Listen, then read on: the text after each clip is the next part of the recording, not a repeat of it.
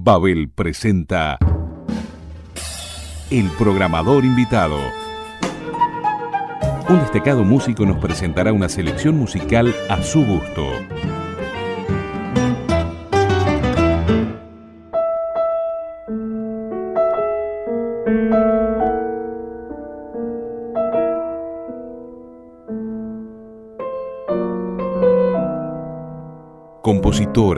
Pianista, organista, clavecinista, docente y directora de orquesta, nuestra invitada de este mes, aunque es ciudadana ilustre de Montevideo, bien podría haberlo sido de la ciudad de París, donde desarrolló su carrera exitosamente. Sin embargo, optó por abandonar la comodidad del viejo mundo y regresar al Uruguay para desarrollar con gran esfuerzo su multifacética actividad musical, siendo su programa de televisión una de las más recordadas. Es un gusto poder contar con esta figura singular de la música uruguaya, como lo es, sin dudas, René Pietrafé Sabonet.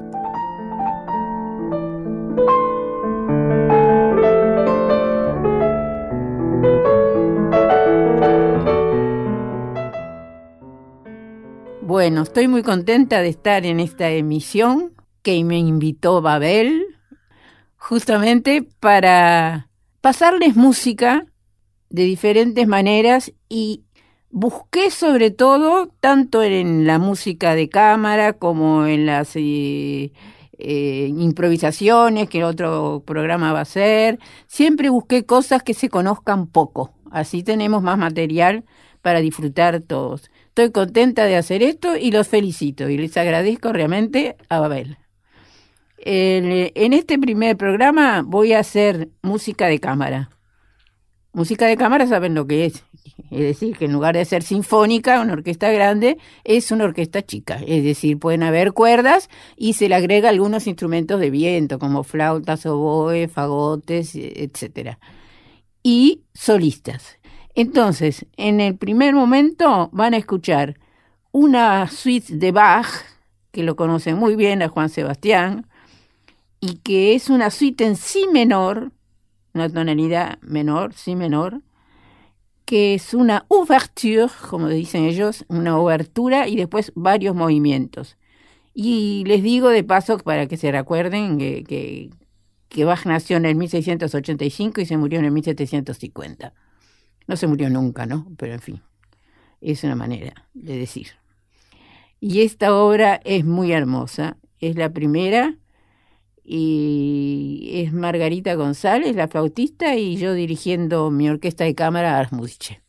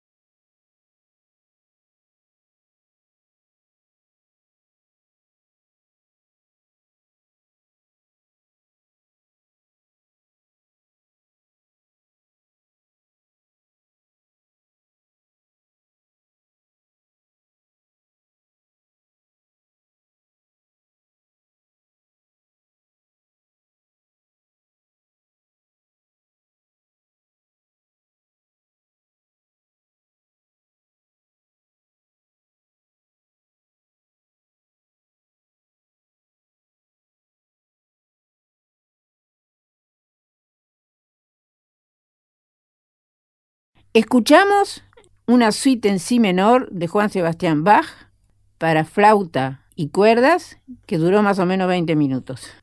De paso les digo que las Musiche es esa orquesta de cámara que yo fundé, nada menos que en 1964, ni calculen cuántos años tengo yo. ¿eh? Entonces, hace muchos años que trabajé con esa orquesta, me fui a Francia, fui a otros lugares y volvía y siempre trabajaba con ellos. Y ahora estoy haciendo un ciclo de conciertos para liceales, para niños y para porque estoy preocupada porque los jóvenes no escuchan buena música en nuestro país y no escuchan las radios que tienen que escuchar y etcétera, etcétera.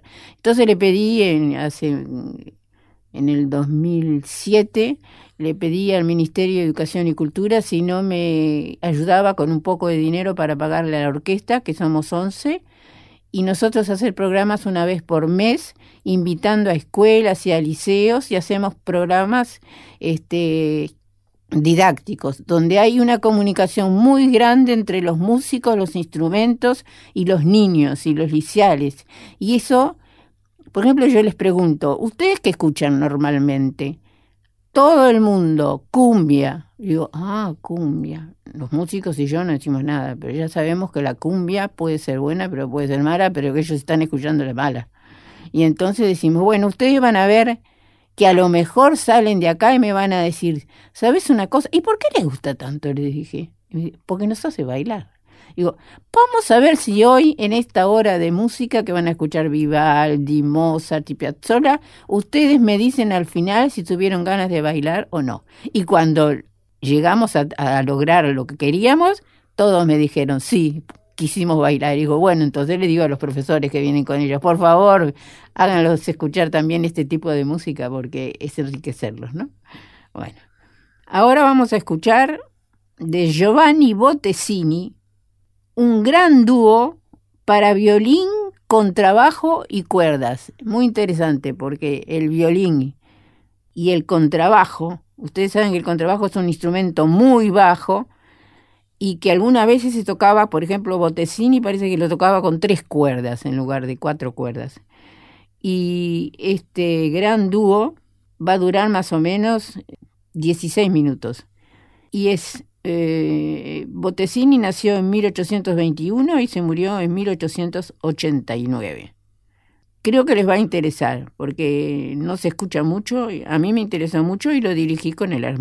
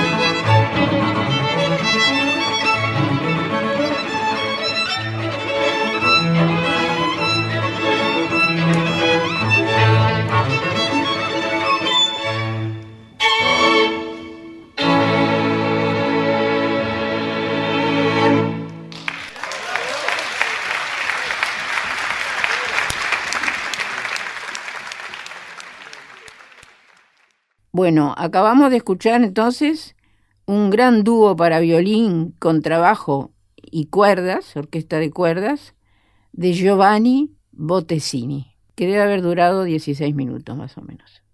Ahora vamos a escuchar de Joseph Haydn, este lo conocen más. Fue el primer clásico, vivió, nació antes que Mozart y después de Juan Christian Bach.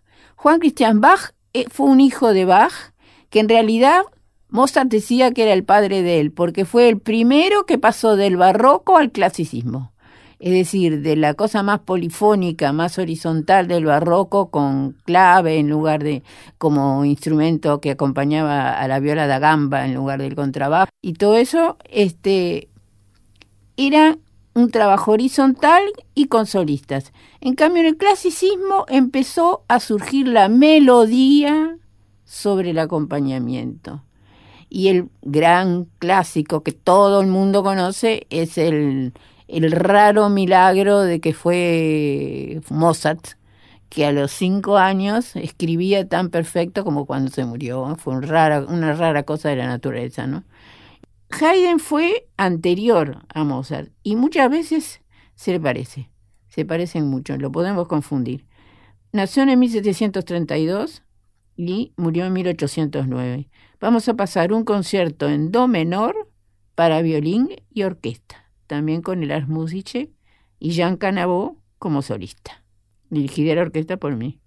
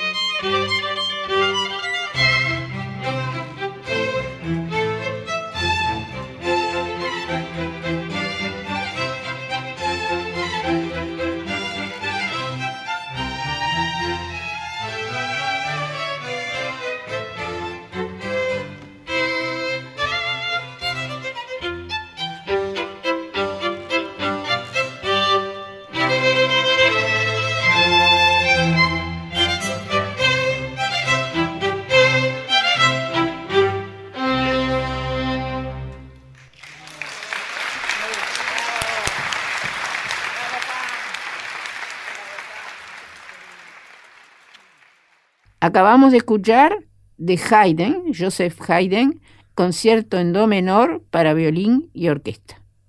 Parece que Haydn este, compuso 104 sinfonías. Imagínense lo que es la obra de ese hombre, ¿no?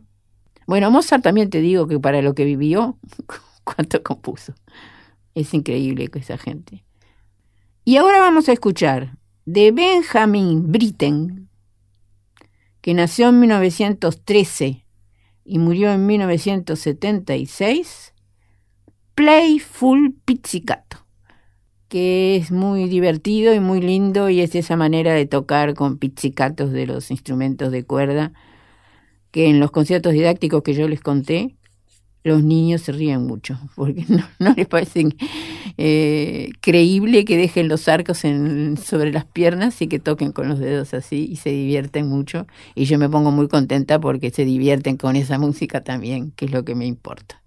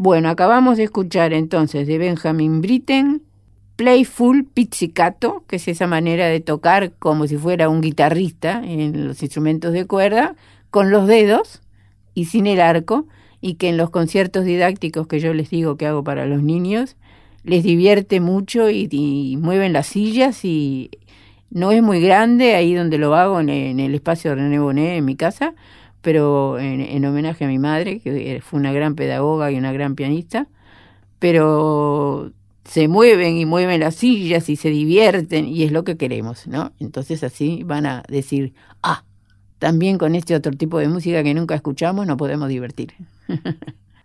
Hasta aquí llegamos con el primer programa. Espero que les interesó y lo que más me gustaría que me hicieran llegar noticias sobre lo que escucharon si quieren preguntarme algo, si me quieren contar algo que yo no sepa. Y les doy mi email. Psimus, p s i m u s 97 arroba adinet.com.uy. Hasta la próxima, estuve muy contenta de estar acá haciendo esto y me parece una idea excelente que tienen aquí en Babel de llamarnos a que les mostremos un poco de cosas en la música que por lo general de estas obras que mencioné, algunas se, pasan, sí, en, el Sodre, en la radio oficial, pero no tanto. Entonces, este, me parece muy buena idea y una vez más agradezco. Hasta el próximo programa. El programador invitado un destacado artista nos propone una selección musical de su gusto.